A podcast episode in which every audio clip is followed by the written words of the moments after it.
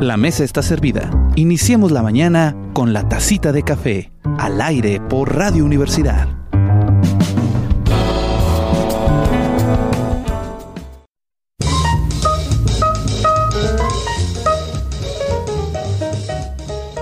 Muy buenas tardes, muy buenas tardes, muy buenos días, muy buenas noches en cualquier momento que nos esté viendo eh, aquí en el proyecto de Viesca en Acción. Estamos transmitiendo la conferencia del día de hoy con el doctor Cristian eh, Torres León. Es ingeniero agroindustrial de la Universidad Nacional de Colombia. Es magíster y doctor en ciencia y tecnología de alimentos de la Universidad Autónoma de Coahuila en México, donde obtuvo la medalla al mérito académico. También es doctor en ciencias biológicas en el área de biotecnología de la Universidad Federal de ay Dios mío, Pernambuco en Brasil, con mención honorífica, fue joven investigador, de investigador del Ministerio de Ciencias de Colombia, miembro de la Sociedad Mexicana de Biotecnología y Bioingeniería y ha realizado estancias de investigación en Brasil y Portugal. Ha publicado 22 artículos científicos en revistas científicas indexadas como Trends in Food Science and Technology and the Journal of Functional Foods, ha publicado 17 capítulos de libros en editoriales como El Xavier, Taylor and Francis, Springer Nature y es evaluador invitado en revistas como Food Chemistry and Food Mini eh, Mean Science en Colombia y es nivel 1 del Sistema Nacional de Investigadores de México, es decir, es es ni 1 es evaluador de proyectos para Mind Science y tiene experiencia docente investigativa en el área de ingeniería agroindustrial, ciencia y tecnología de alimentos, ciencias biológicas y biotecnología. Es profesor de tiempo completo en la Universidad Autónoma de Coahuila, aquí en México, por supuesto, siendo jefe de investigación y posgrado en el Centro de Investigación y Jardín Etnobiológico del el semidesierto de Coahuila, enclavado aquí en Viesca y hoy vamos a tener la oportunidad de escucharlo hablar sobre etnobiología del semidesierto de Coahuila, actividades biológicas de las plantas. Así que les pido un fuerte aplauso para el doctor que se encuentra y le cedo la palabra si no se oye doble. Ok, muy buenos días. Eh, pues primero que todo, gracias doctor por la presentación y también por la invitación que me realizó el día de hoy para hablar un poco de lo que se está realizando aquí en este centro de investigación. Y bueno, agradecerle por nuevamente por la invitación y por el proyecto que está desarrollando en beneficio de, de la comunidad, tanto en Viesa como de, de, la Universidad Autónoma de Coahuila, con esos proyectos pues, que son muy importantes para para la investigación. Muy bien, entonces como lo comentó el doctor Jorge Sade, mi nombre es Cristian Torres León y el día de hoy les voy a hablar de la etnobiología, específicamente en el semidesierto de Coahuila. Para hablar de etnobiología pues hay que referirse a las plantas específicamente y a las actividades biológicas que pueden tener. Nos referimos a lo que son las plantas medicinales, los usos tradicionales que las comunidades les han dado durante mucho tiempo y que son muy importantes de, conocer y de, y de difundir principalmente. Entonces, primero que todo quería comentarles pues, que nos encontramos en el Centro de Investigación y Jardín Etnobiológico de la Universidad Autónoma de Coahuila. Este centro de investigación pues, se inauguró en el 2020, se encuentra en Viesca, Coahuila. Pueden ver aquí en la pantalla pues las redes por si quieren seguirnos. Ahí se difunden muchas actividades, tanto de investigación como actividades que se realizan con las comunidades. ¿no? Lo que tenemos nosotros en este centro pues es un jardín etnobiológico donde se encuentran plantas eh, de la región donde se conservan y se investiga su aprovechamiento sustentable.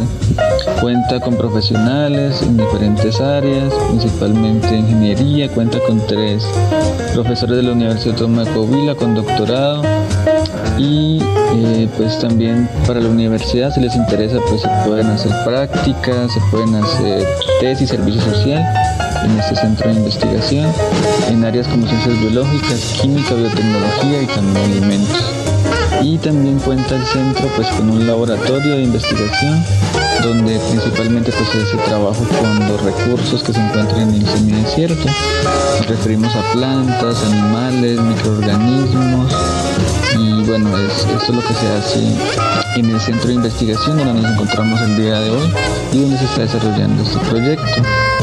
Bueno, el centro de investigación, como lo comenté, se encuentra en Viesca, eh, Viesca Covila, en el norte de México. Y es importante destacar esto porque, bueno, es un centro que está descentralizado de, de las pues, grandes ciudades como Torreón o, o Saltillo, donde están pues la Universidad Autónoma de tiene grandes facultades. Esta iniciativa pues también hay que reconocer el, esfuerzo que ha desarrollado nuestro rector, el ingeniero Salvador Hernández Vélez, también el jefe de investigación de la universidad, el doctor Cristóbal Aguilar, por traer centros como estos a las regiones donde también hay grandes necesidades en las comunidades, pero también un gran potencial para investigar la biodiversidad, los productos y todos los recursos naturales que se encuentran acá para investigar y para conservar. En la región de Viesca, por ejemplo, hay una gran riqueza en plantas, que es el, énfasis que se le va a dar el día de hoy en la presentación, pero también eh, se encuentran microorganismos muy interesantes que se pueden usar con diferentes fines, como por ejemplo industriales para obtener productos de valor agregado. También hay una riqueza muy importante en fauna, eh, sobre eso el doctor David Aguillón ya comentó algo también el día lunes sobre la importancia de las especies que se encuentran en, esta región y también sobre todo pues hay una comunidad eh, que tiene también muchas actividades productivas que realizan y con la que también se puede realizar diferente trabajo, todo pues desde el punto de vista interdisciplinario y teniendo en cuenta también eh, pues, las actividades que realizan las comunidades. Hay en la región también una producción de diferentes alimentos, como por ejemplo frutas, como por ejemplo el dátil que se genera también, y también una riqueza natural muy importante principalmente en recursos como la radiación solar que se puede utilizar con diferentes fines. ¿no? Entonces, bueno, este es un ejemplo de todo lo que se puede hacer en una región como Viesca y con esta iniciativa de tener un centro en un lugar así, pues de todo lo que se puede hacer y todo lo que la universidad le puede dar a la comunidad y también a la, a la investigación. El día de hoy, pues, esta presentación se va a enfocar en las plantas medicinales. Las plantas medicinales que se han usado ancestralmente por las comunidades para tratar diferentes dolencias, enfermedades o con diferentes usos que pueden tener. Primero quería comentarles acerca de esta noticia que salió en el periódico El País de España, donde hablan de que el conocimiento indígena medicinal se extingue sin dejar rastro y que es una gran preocupación. Esta es una noticia del 10 de junio de este año. Lo que está diciendo es que, bueno, ya con el avance de la medicina occidental, la medicina moderna que conocemos, pues mucho conocimiento que se tiene sobre el uso de plantas para tratar diversas dolencias, pues está perdiendo porque mm, pues ya las nuevas generaciones pues como que ya no les interesa saber sobre eso porque pues hay la noción de que ya todo se encuentra en las farmacias, de que esas plantas pues no tienen el mismo valor.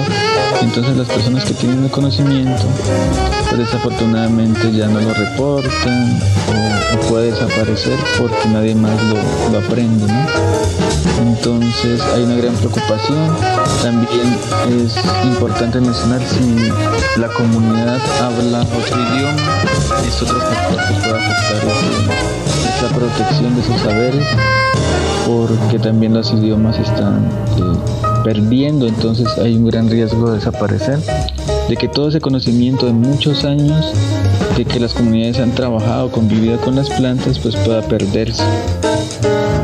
Se estima que entre el 73% y el 91% del conocimiento medicinal pues corre el riesgo de desaparecer porque no se encuentran registros. O sea, no hay datos de qué usos pueden tener estas plantas, de, de para qué se ha usado, de las dosis que se han usado. Entonces, el registro de esta información es una necesidad pues, también que se debe tener bueno, es muy importante destacar que ese conocimiento ha servido para desarrollar fármacos. A lo mejor no se difunde mucho, pero algunos fármacos se han desarrollado a partir de ese conocimiento de las plantas medicinales. Por ejemplo, la bisblantina, que se utiliza para tratar diversos tipos de cáncer, es una molécula que fue aislada de una planta en Madagascar entonces era una planta que era usada por una comunidad y a partir del uso que tenían esa planta pues encontró esa molécula que después pues pudo ser usada para tratar diversas enfermedades. Entonces es solo un ejemplo de muchas plantas que a lo mejor aún no se han reportado, que la gente usa y que pueda tener la solución a diversas enfermedades, inclusive que aún se desconocen.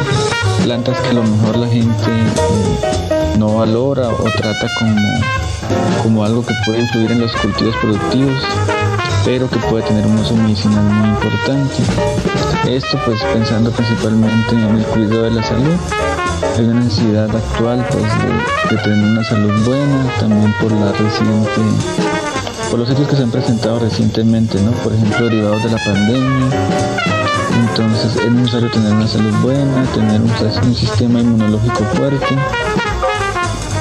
y esas plantas medicinales pues pueden ser eh, una alternativa para esto y principalmente por la noción que existe, que existe también actualmente pues de los aditivos sintéticos.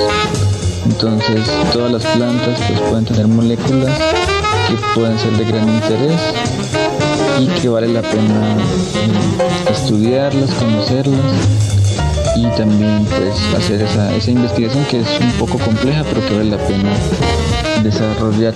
Yo quería comentar eh, una experiencia muy interesante que ha tenido este tema de, de investigación y es el hecho de que la píldora anticonceptiva que según la Academia Mexicana de Ciencias es la mayor contribución científica de México en toda la historia, o sea, es la contribución científica más, más importante que la Academia identifica dentro de toda la ciencia que se ha hecho en México, pues es un producto que se derivó de una planta, una planta que se llama barbasco, y de esta planta el ingeniero químico Miramontes Cárdenas aisló una molécula que se llama noretisterona.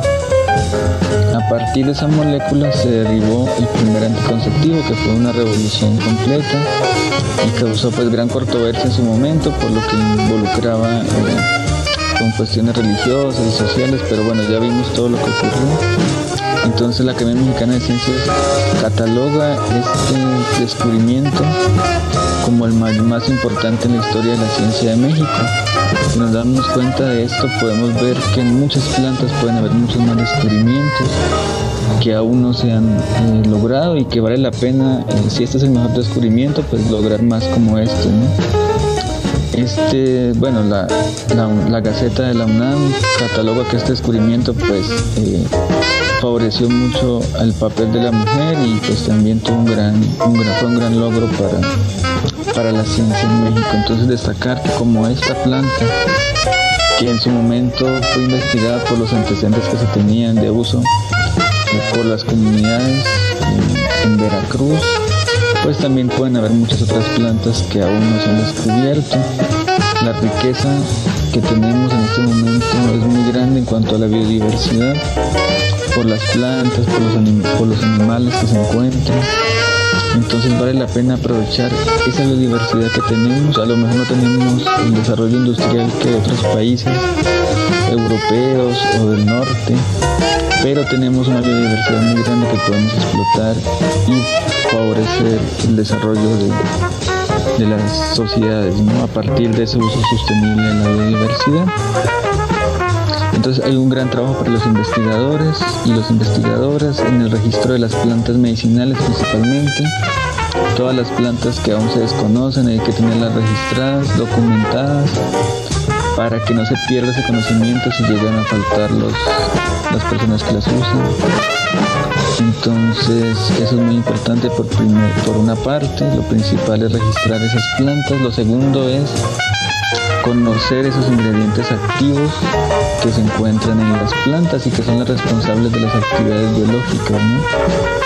De, con esos principios activos pues se pueden desarrollar eh, fármacos, fármacos o puede tener una aplicación ya posterior para pues, tener un mayor beneficio. Entonces eso es lo principal, el registro y la identificación de las moléculas, también tener estrategias de conservación de esas plantas para que no se vayan a, para que no vayan a desaparecer si hay una sobreexplotación.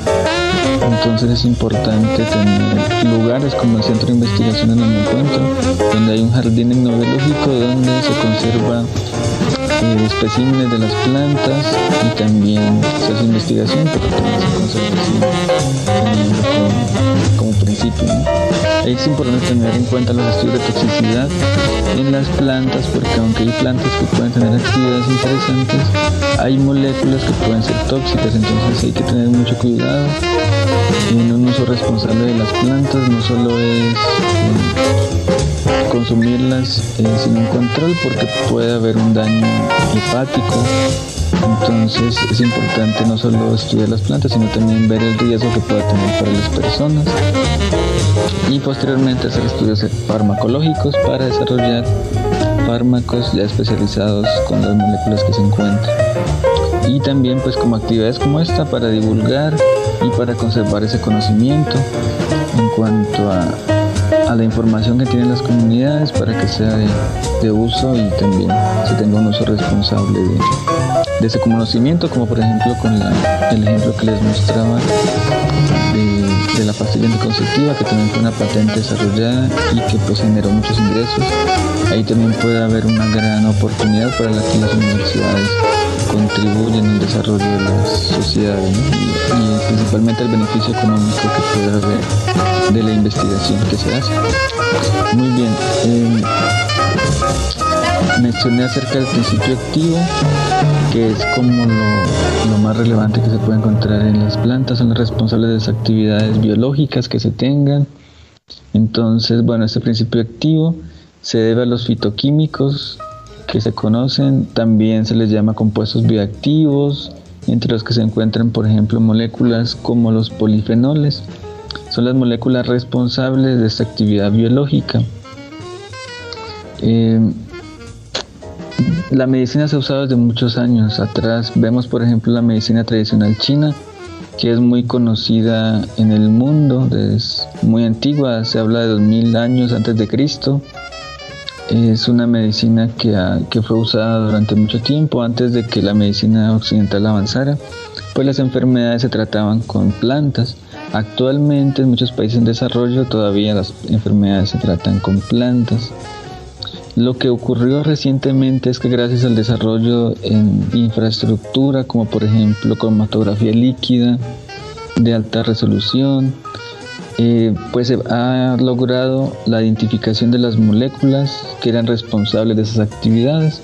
O sea, no es que sea magia que las plantas curan algo porque tienen poderes, no, es que hay moléculas bioactivas incluidas en las plantas y esas moléculas son las responsables de las actividades biológicas. Entonces el desarrollo de esta tecnología robusta de identificación ha permitido conocer qué moléculas son las responsables de esas actividades biológicas que se pueden aislar, se pueden usar pues con diferentes fines. Por ejemplo, este fue un estudio desarrollado en el grupo de trabajo en el año 2017, fue publicado en el Journal of Functional Foods sobre una molécula que se encuentra en plantas de la medicina tradicional china. Las moléculas no es que solo se encuentren en plantas, por ejemplo, la medicina tradicional china se encuentra en todas las plantas. Solo pues que actualmente las técnicas de identificación nos están permitiendo ubicar en diferentes plantas. Esta molécula que es un polifenol, que es el principio activo de las, de la medicina, de las plantas de la medicina tradicional china o la medicina oriental, es una planta que tiene actividad antioxidante, anticancerígena, antiviral, antimicrobiana, antiinflamatoria, antidiabética, entre muchas otras actividades. Entonces eh, tiene un uso medicinal muy muy importante que vale la pena pues ser investigado, ¿no? Sobre esto, por ejemplo, eh, este es un estudio que se ha desarrollado recientemente en el Centro de Investigación, donde eh, se trabajó con el principio activo de plantas del semidesierto, como lo es la gobernadora, el hojacén y el orégano. Y estos principios activos, estas moléculas que son polifenoles, como les comenté, se investigaron contra las principales proteínas del coronavirus, cuál era su acción que pueda tener para, pues como eh, inhibidores de, de este virus que pues ha causado un gran revuelo en los últimos años.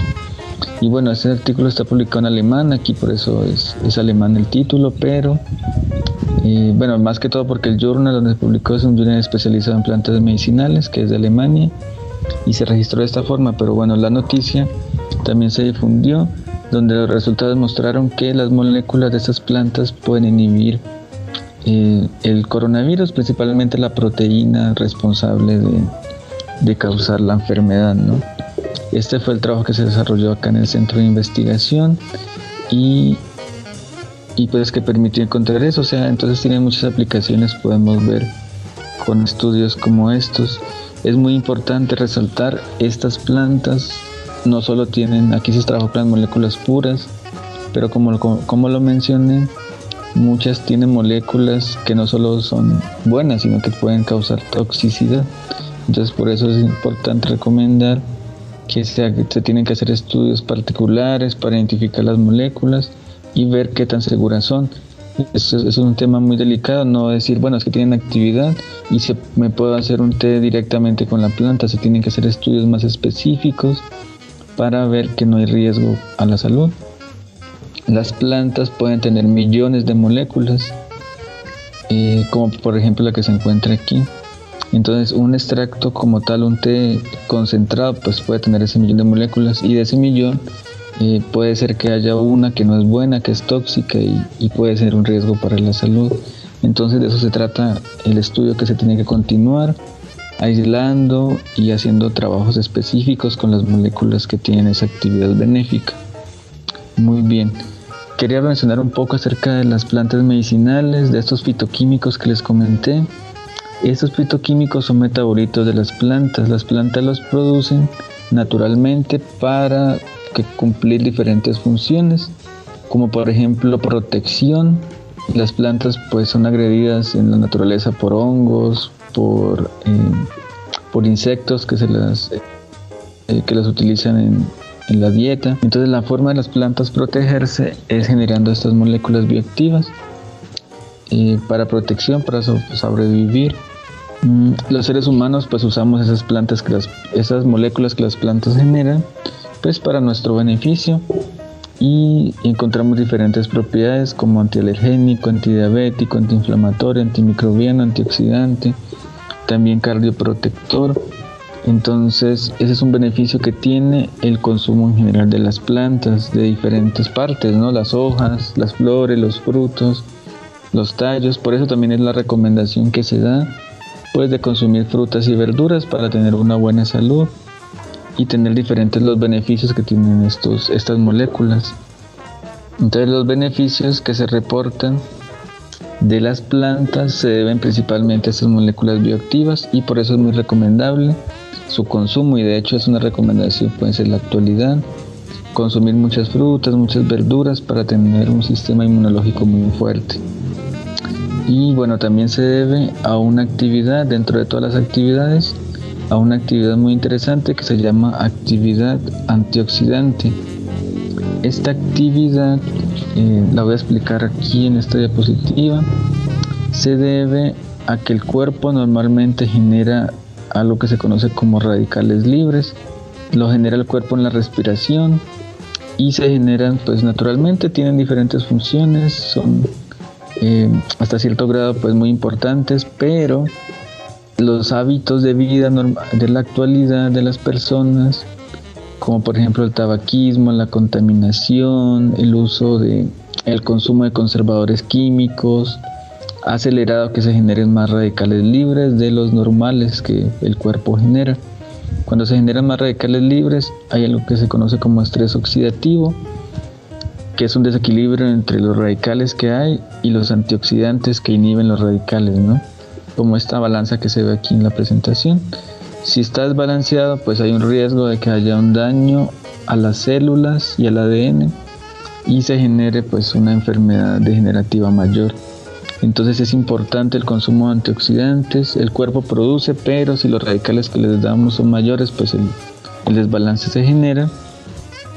Entonces, por ejemplo, las frutas, los vegetales tienen antioxidantes que hacen un, eh, un efecto directo en, como lo menciona este artículo, en, este, en, este, en esta gráfica, directamente en el ADN para la protección del mismo y también para evitar enfermedades. También pueden tener otros efectos en la disminución del envejecimiento, por ejemplo, pero bueno, en este caso nos enfocamos a lo que puede tener o lo que es relevante para eh, prevenir enfermedades, ¿no? Entonces, bueno, lo que mencionaba también acerca de los antinutrientes, no todo es, no, todo es tan, eh, tan fácil de decir todas las plantas tienen actividades. Vamos a tomarnos un té diario de alguna planta que encontremos porque pues hay metabolitos que como, comenté pueden tener efectos perjudiciales como por ejemplo eh, antinutricionales al inhibir las proteínas ya sea por precipitación o por inhibición de la actividad enzimática. Cuando se come una fruta rica en polifenoles se puede sentir en las glándulas salivales un efecto astringente que se debe principalmente a estas moléculas.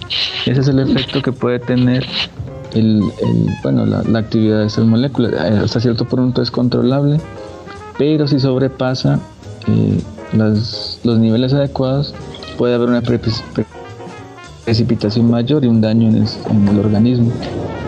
Por eso es la importancia pues, de tener un uso responsable de las plantas y de hacer una investigación eh, precisa para saber hasta cierto punto cuál es el uso que se le puede dar a la planta. Eh, y sí, si se, ingieren en grandes cantidades, pues pueden haber efectos perjudiciales a la salud, entonces hay que ser muy, muy responsables en cuanto al uso de las plantas, a las recomendaciones que se dan y bueno, después de esta introducción sobre las plantas y sus metabolitos, voy a hablar de las plantas del desierto. Mencioné que las plantas normalmente tienen fitoquímicos que las ayudan a protegerse de, por ejemplo, de depredadores o de enfermedades. Resulta que las plantas del desierto, además de esos fitoquímicos que normalmente pueden tener las plantas, por las condiciones tan severas en las que viven, pues se tienen que fortalecer aún más. Hablamos de plantas que viven o sobreviven en ambientes muy secos, o sea, donde tienen muy poca agua, donde la radiación solar es muy extrema y también temperaturas muy altas que se encuentran en estas regiones, además de suelos que no son fértiles o que tienen exceso de, eh, de algunos minerales o metales pesados, por ejemplo. Entonces estas plantas han tenido que adaptarse, eh, sobrevivir y eso las, las ha hecho aunque se mantengan en, los ecosistemas. Y todo esto gracias a los fitoquímicos, como les comenté anteriormente. Entonces, estas plantas son aún más eh, fuertes en cuanto a su contenido fitoquímico que, por ejemplo, una planta del Amazonas, donde hay mucha humedad, donde hay sombra, donde hay muchos nutrientes, donde no hay un estrés que las obligue a sobrevivir. Las plantas del desierto, por su necesidad de sobrevivir, han desarrollado más fitoquímicos y esa también es una cuestión muy interesante para la investigación en cuanto al uso de las plantas medicinales, porque son plantas muy fuertes por su contenido fitoquímico. Los fitoquímicos son los que les han ayudado a sobrevivir, por ejemplo, a tener una menor deshidratación cuando hay temperaturas muy altas, a protegerse de la luz y a defenderse también de los, de los diferentes factores ambientales.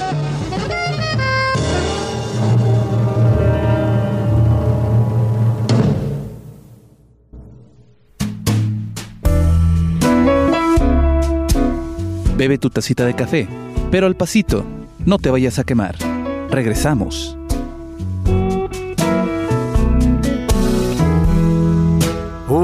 Rocking chair got me. Came by my side.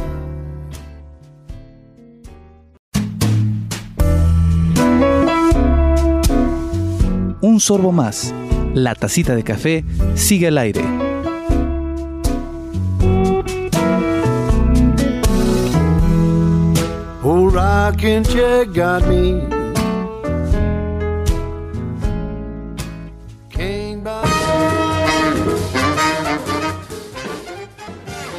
Bueno, con esto pues eh, se abre un campo muy grande de investigación. Se conoce, por ejemplo, el trabajo de etnobiología, donde se investiga tanto las plantas como los animales, como los hongos, en el desarrollo y transcurso de las sociedades humanas. Eh, cómo han sido usadas estas plantas, estos animales, estos hongos para el desarrollo de las sociedades durante muchos años y ya enfocado en las plantas se encuentra la etnobotánica y la etnomedicina. Es este uso que han tenido las sociedades, pero específicamente hacia el uso de las plantas y de la medicina tradicional derivada de las plantas. Y lo posterior que continúa después de esos estudios de etnobiología y etnobotánica, pues es la etnofarmacología, que es lo que se esperaría después, ¿no? que todos los estudios de etnobotánica que se conocen pues se puedan llevar a un uso en cuanto a sustancias que puedan ser usadas ya aplicadas en las personas ¿no? para tratar diferentes enfermedades. Bueno, y con esto pues comentarles el proyecto de investigación que actualmente se está desarrollando en el Centro de Investigación y Jardín Etnobiológico para estudiar el potencial antioxidante de las plantas del semidesierto de Viesca Coahuila. Eh, el potencial antioxidante como principio para ver ese potencial que puede tener para el uso medicinal y de las diferentes plantas pues, que se han usado en la región de Viesca, donde se encuentra el Centro de Investigación y Jardín Etnobiológico y donde les comenté que también pues eh, la universidad tiene o está desarrollando un proyecto del CONACYT para eh, el desarrollo de un jardín etnobiológico, que como lo comenté anteriormente, pues la etnobiología estudia tanto las plantas como los hongos, como los animales, y este jardín pues alberga eh, un gran número de plantas que se están conservando y se están investigando. Y una parte muy importante del, jardín etnobiológico es el jardín de plantas medicinales que se está desarrollando. Entonces, para ubicar esas plantas medicinales, este proyecto inició mm, con un trabajo muy importante con las comunidades para identificar las plantas que ya se estaban usando desde hace muchos años. Eh, anteriormente, pues eh, las, las comunidades principalmente usaban las plantas para el cuidado de la salud. Entonces se tiene el conocimiento con las personas mayores principalmente de qué plantas han usado, en qué dosis. Y en esto se encuentra también el, proyecto que se está desarrollando, ¿no? Hacer encuestas estructuradas para identificar esas plantas, esos usos y la recolección del material biológico de las plantas eh, que se encuentran en la región para investigarlas y también para conservarlas en, los especímenes que tiene el jardín actualmente. El proyecto abarcó el área de Viesca, la localización geográfica se puede ver en la figura 1. Se tuvieron en cuenta eh, más de 11, 12 ejidos de la región. Aquí se puede ver en la imagen donde se encuentra, donde nos encontramos actualmente, donde está el grupo de trabajo del doctor Jorge y también que estamos acá en el centro de investigación, en esta estrellita que está aquí en el centro. Este es el Centro de Investigación y Jardín Etnobiológico y los colores que están al lado pues son los ejidos de, la localidad. En esos ejidos se realizaron las encuestas y se colectaron las plantas con ayuda de las comunidades que, muy amablemente pues, nos han compartido ese conocimiento para, para su registro y divulgación. Ahí se pueden ver en diversos colores. Eh, todos los ejidos de la región, en cuanto tanto de Viesca como también de Parras, ya que está muy cerca también Parras, y muchos ejidos pues tienen también esa cercanía eh, regional y el uso de plantas es muy también muy importante registrar en toda esta zona. Entre los que se destacan, por ejemplo, el ejido Tomás Garrido Canaval, el ejido eh, Villa de Bilbao, donde se encuentran las dunas de Bilbao, que también son muy turísticas en la región. Y también el ejido Venustiano Carranza, donde actualmente se ubicaba la hacienda de Hornos y que también es, es muy relevante por su, por su historia, ¿no? Son, son lugares de, de muchos años eh, donde las comunidades han estado viviendo y tienen un conocimiento muy importante. La información que se, eh, que se recupera o que se identifica, pues es principalmente identificar a los informantes que van a dar esta, esta información sobre el uso de las plantas, saber el sexo, saber la edad mm, y después ya específicamente el uso de las plantas. Principalmente saber el nombre común que pueden tener las plantas, ya que muchas plantas, pues dependiendo del lugar puede cambiar el nombre, el nombre que las personas lo conocen, entonces saber el nombre común, saber qué enfermedad tratan, la parte que utilizan de esta planta, la forma en que la preparan, porque también puede cambiar mucho de un lugar a otro, entonces saber de qué forma se prepara y las características del tratamiento, o sea, si lo toman como té, si lo toman como una infusión, si lo toman en la mañana, en la tarde, cuántas veces, eso puede dar una indicación, por ejemplo, la toxicidad que tienen estas plantas. Las comunidades durante muchos años pues ya han tratado a las plantas y ya tienen una idea de qué tan tóxicas pueden ser. Entonces no es que un centro de investigación llegue desde cero a estudiar las plantas, a la toxicidad, sino que ya se tiene conocimiento de que si pueden ser tóxicas o no, porque las personas las han usado durante mucho tiempo. Por ejemplo, una planta la pueden usar eh, un poquito, una cantidad muy pequeña, unas hojas, y si uno se da una idea de que no pueden usar más porque saben que les puede hacer daño. Entonces todo ese conocimiento es muy valioso para la investigación y es muy importante eh, registrarlo y tenerlo documentado para que pues, pueda ser usado por, por las siguientes generaciones y también por la investigación, no por el desarrollo de fármacos. Y también es importante ubicar las plantas donde se encuentran, ya que es, hay plantas pues que se deben proteger, ¿no? Muy bien, los principales resultados, voy a mostrar los resultados más relevantes hasta el momento se han entrevistado un total de 122 adultos. Principalmente el grupo se encuentra conformado por mujeres, son 84 mujeres, en un rango de edad entre los 20 y los 89 años. El mayor número de personas pues se ubicó entre los 60 y los 89 años, o sea, son personas mayores que han usado las plantas durante mucho tiempo pero también se da el caso de que hay personas mayores que han criado a los nietos, por ejemplo, y les han, empezado a difundir ese conocimiento. Entonces también es importante eh, entrevistar a personas jóvenes que pueden albergar ese conocimiento de las personas mayores que desafortunadamente a lo mejor pudieron ya fallecer y que les han empezado a transmitir a los nietos ese conocimiento. Entonces, bueno, en cuanto a la edad, por eso es importante registrar la edad.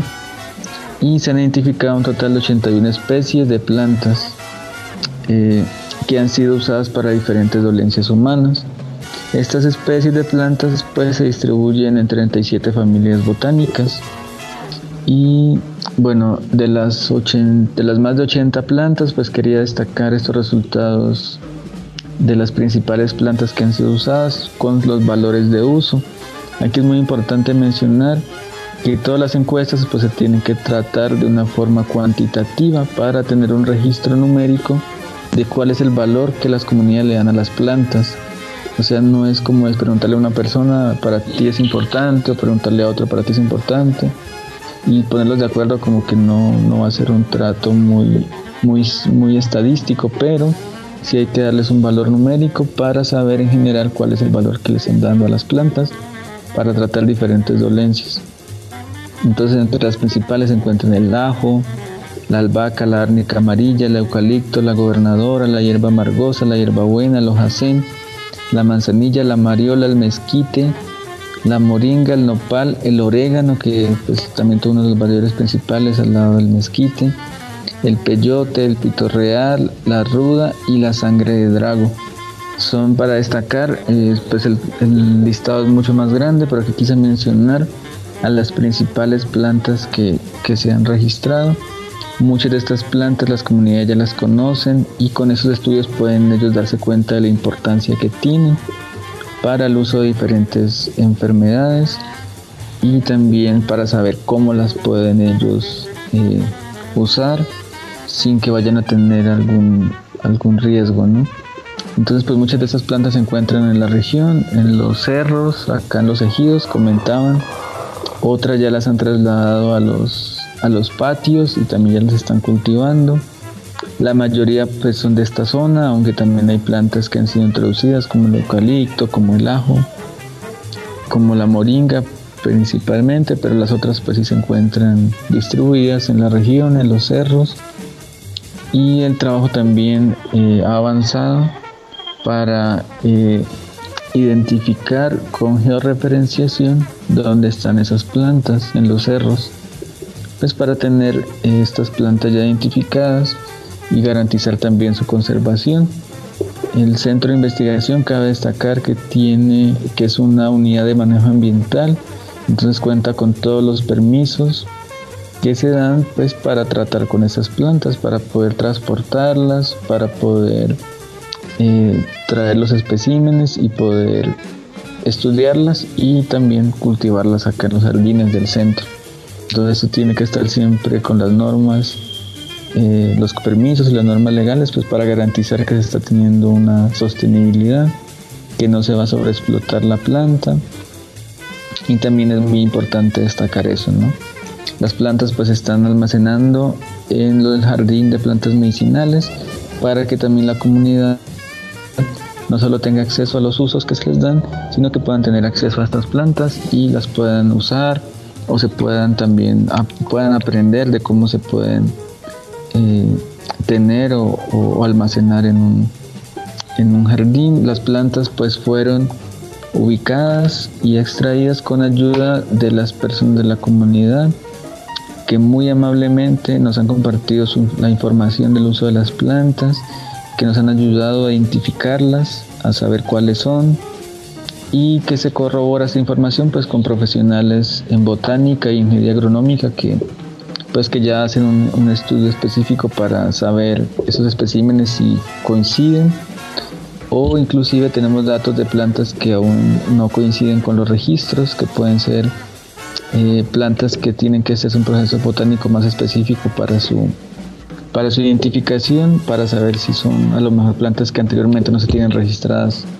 Y pues también es muy interesante eso para la investigación, ver plantas que tradicionalmente pues no se han usado tan bien.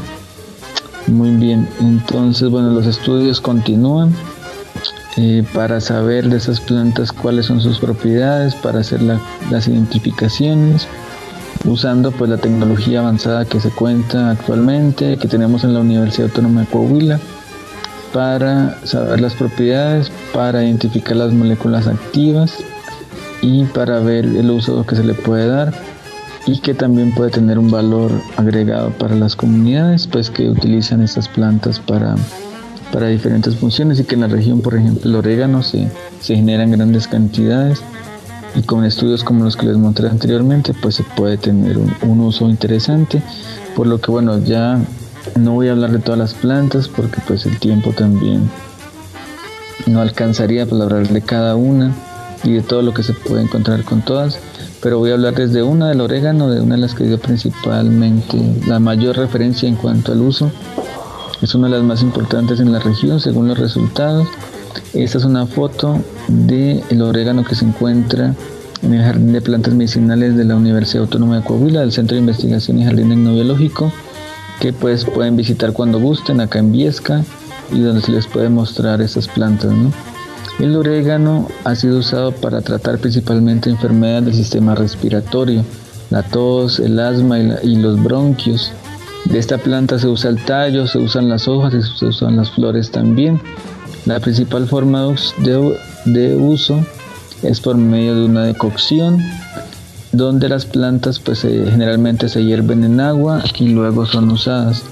También se prepara como infusión, o sea, se prepara un té, eh, pues también que fue un método de preparación, entonces estos son los métodos más usados. Y en promedio el rango de uso pues es que se toma dos veces al día esta, esta preparación ¿no? para tratar enfermedades relacionadas con el sistema respiratorio. Estos son los resultados que tenemos hasta el momento de muchas plantas de esta forma y es lo que se está comentando pues para que las comunidades puedan tenerlo.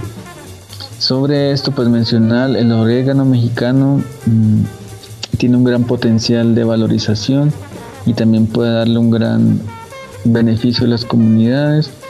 Este es un artículo de investigación de la Facultad de Ciencias Químicas desarrollado por el grupo de investigación de la doctora Mónica Chávez González, donde hicieron un artículo de revisión del orégano mexicano, específicamente la, planta que les mencioné, y donde mencionan todos los, compuestos bioactivos, todos los compuestos fitoquímicos que tienen las actividades biológicas eh, que pueden ser investigadas.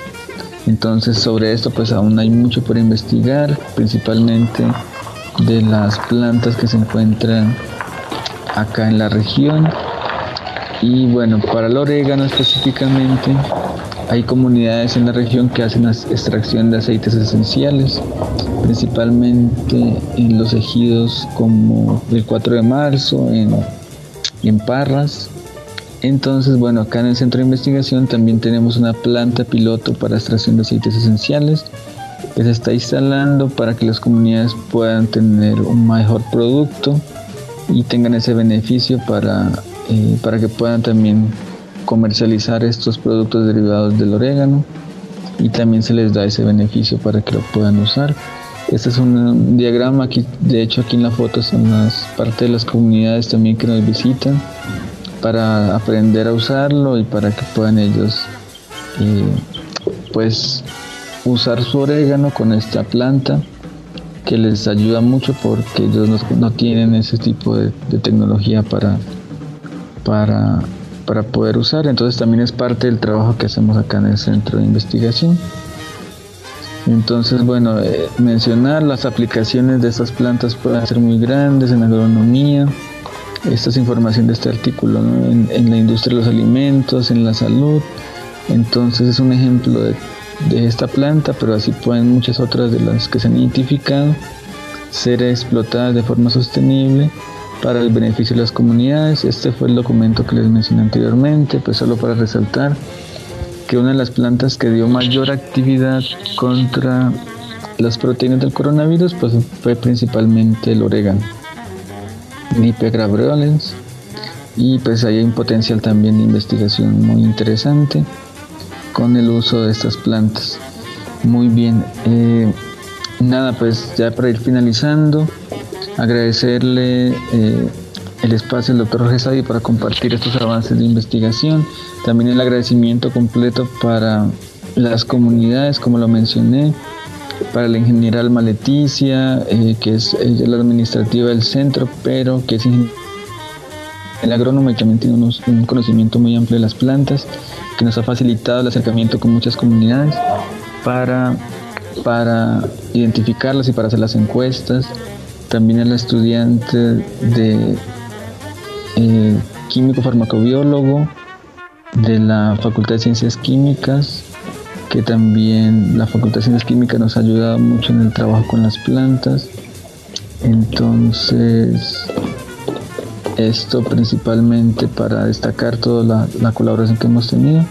Y como conclusiones, es importante registrar el conocimiento tradicional del uso de las plantas medicinales, aprovechar la biodiversidad que tenemos en las diferentes regiones es muy importante y también además de identificarla se requiere hacer investigaciones para conocer ese principio activo y poder desarrollar eh, moléculas o tener medicamentos que puedan ser distribuidos.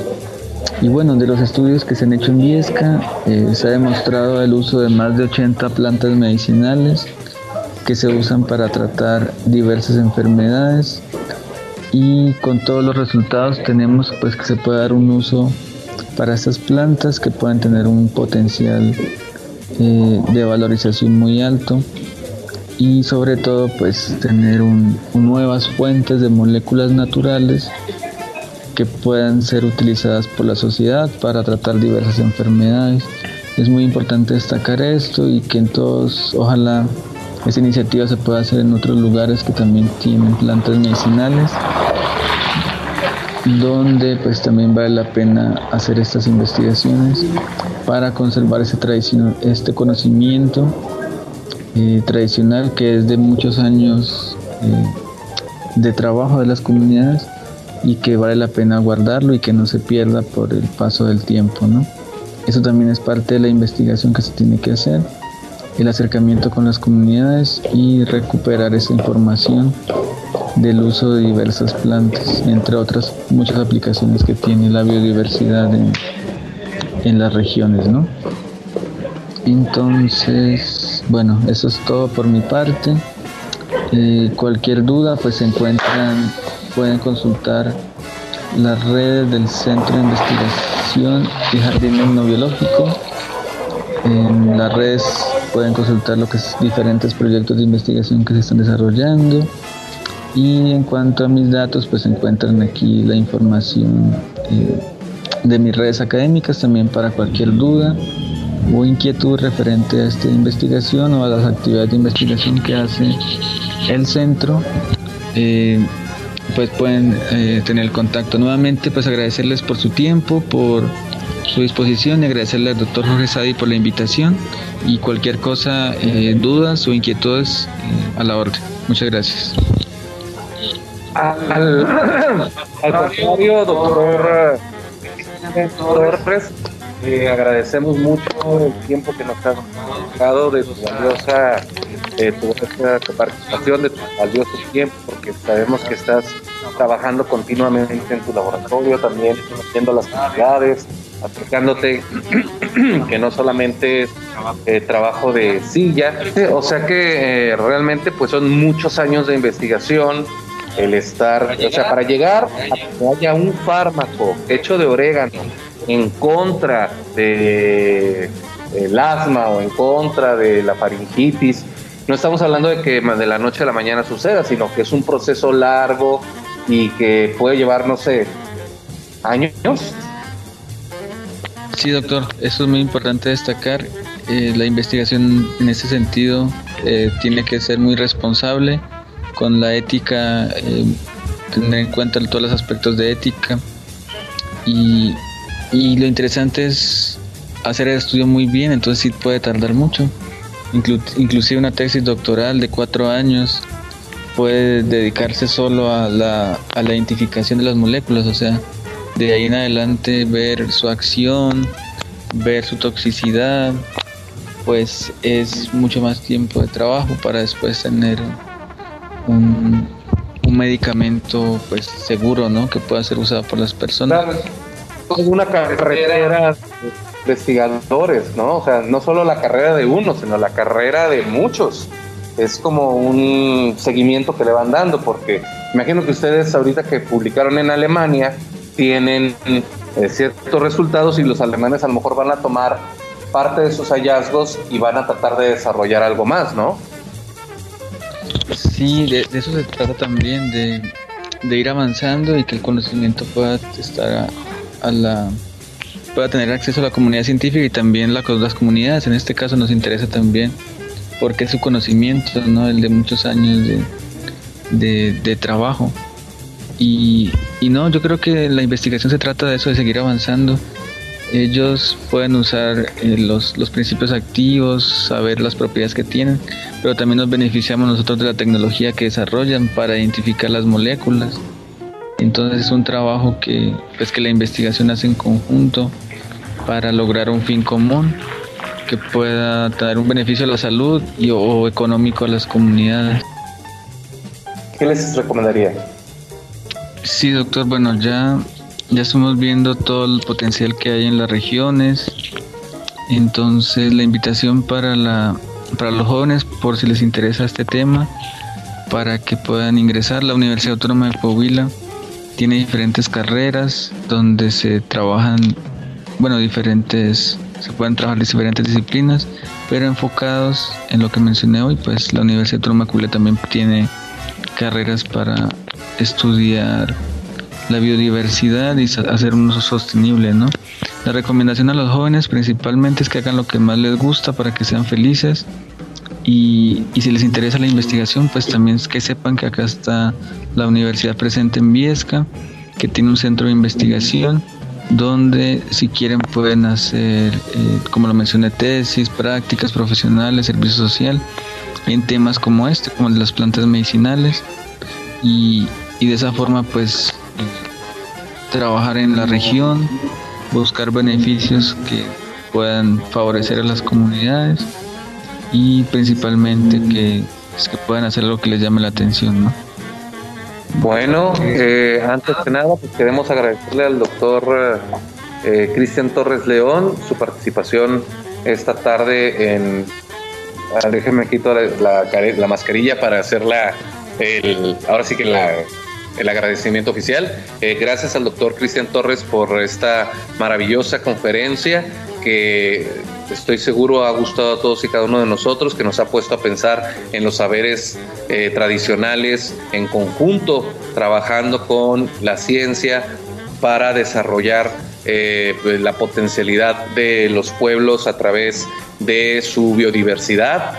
Y quiero agradecer el nombre de la Universidad Autónoma de Coahuila, del Centro de Investigación y Jardín Etnobiológico del Semidesierto, enclavado aquí en la ciudad de Viesca. Eh, bueno, que él forma parte, pero pues, tengo que hacer el, protocolo. También del proyecto Viesca en Acción eh, de CONACID por DECID 30, 31 55 48 y eh, bueno, eh, la Facultad de Ciencias Políticas y Sociales, el DIP, la Dirección de Investigación y Posgrado, y por supuesto el Cuerpo Académico Actores, Instituciones y Políticas Públicas, y de mi persona por darnos unos minutos de tu tiempo, que siempre es muy valioso, cada minuto que, que utilizas tú y que utilizan todos los científicos del CIGE. Le mandamos un saludo al señor de la PICO que está pasando en este momento.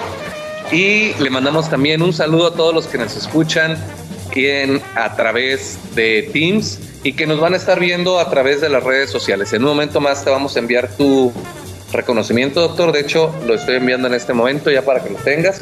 Ya está en tu correo electrónico. Y le agradecemos a todos ustedes que sigan las actividades. El lunes, quien es un día inhábil, nosotros vamos a tener eh, dos, conferencias más. Así que no se despegue, esté atento. El va a haber dos conferencias más. Eh, las vamos a desarrollar eh, fuera de, de, aquí del bueno, bueno, porque de la universidad entonces cierra por el día inhábil, pero vamos a continuar nuestra transmisión este, ya como la hemos hecho hasta ahora y agradecerle a la gente que está aquí también que nos ha seguido durante esta transmisión. Eh, un fuerte aplauso por favor para el doctor. Y recuerden que el lunes continuamos con Viesca en Acción. Con Viesca en Acción. Estás escuchando La Tacita de Café. Gracias por habernos acompañado. Esto fue una, un programa especial de La Tacita de Café porque estamos en el marco de Viesca en Acción, el proyecto de Conacid for the Seed que eh, está desarrollándose en la ciudad de Viesca, en el jardín, en el Centro de Investigación y Jardín Etnobiológico y en el Cactus IGE, que es la comunidad de artes, humanidades, ciencia y tecnología al servicio de la sociedad eh, bueno, eh, artes eh, universitarias al servicio de la sociedad y que nosotros estamos llevando para usted a través de la tacita de café. Muchas gracias por su permanencia y espere la siguiente tacita de café. Hasta pronto. Terminada la taza, cada quien al trabajo o a su casa.